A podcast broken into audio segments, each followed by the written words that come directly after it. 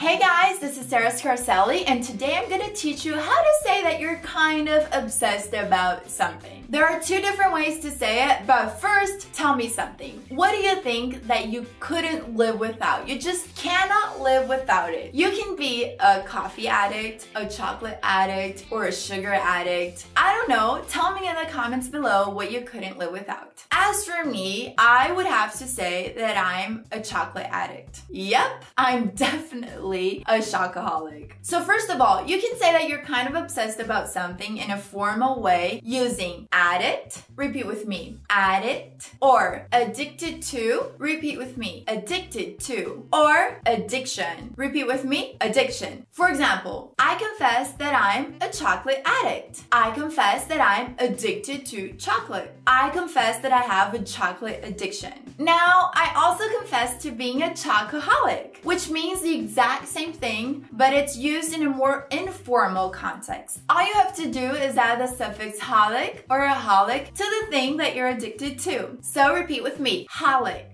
holic. So chocolate with holic would be chocoholic. I'm sort of a chocoholic.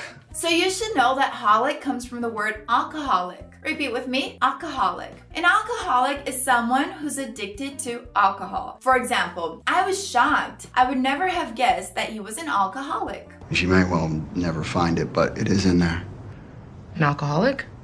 A hero. So I'm gonna share with you examples of words that I've used and words that I've seen other people use with that suffix holic. So I've already shared with you that I'm a chocoholic. So that's one of the words that I definitely use. Chocoholic. Repeat with me. Chocoholic. And also remember that movie Confessions of a Shopaholic. Repeat with me. Shopaholic. What do you think that she was addicted to? she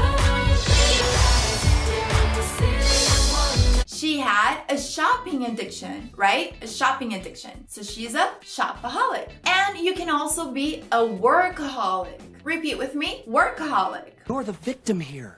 The wife of a cold, distant workaholic. Example sentence Being a workaholic might not be as much fun as it seems. Would you agree? I don't know. I'm thinking a workaholic would disagree. So we have alcoholic, repeat with me, alcoholic, chocoholic, ta da! Talkaholic, shopaholic, shopaholic, and workaholic. Workaholic. Which one of these are you? I'm hoping none of you are alcoholics. Okay. I wouldn't add holic to any other word except these words, but I'm guessing that you could try if you're trying to be funny or making a joke. We would get it and we would probably giggle or give you a smirk. Anyway, I hope that this video has helped you a lot and you're welcome to write me in the comments below what is the thing that you couldn't and would not live without. So thumbs up for this video if you liked it and if you learned something new and thank you so much for watching. If you already haven't subscribed to my video, I don't know what you're waiting for. Like seriously, subscribe to it now. Thank you so much guys and I'll see you next time. Bye! Confessions of a chocoholic right here. I'm a chocoholic, so it's hard to go a day without chocolate. I need it. I love it. It tastes so good. How could someone not like chocolate? You have to explain it to me. Chocolate is so good. Mint chocolate, I just love mint chocolate. Really creamy chocolate, like brigadeiro. I love hazelnut chocolate.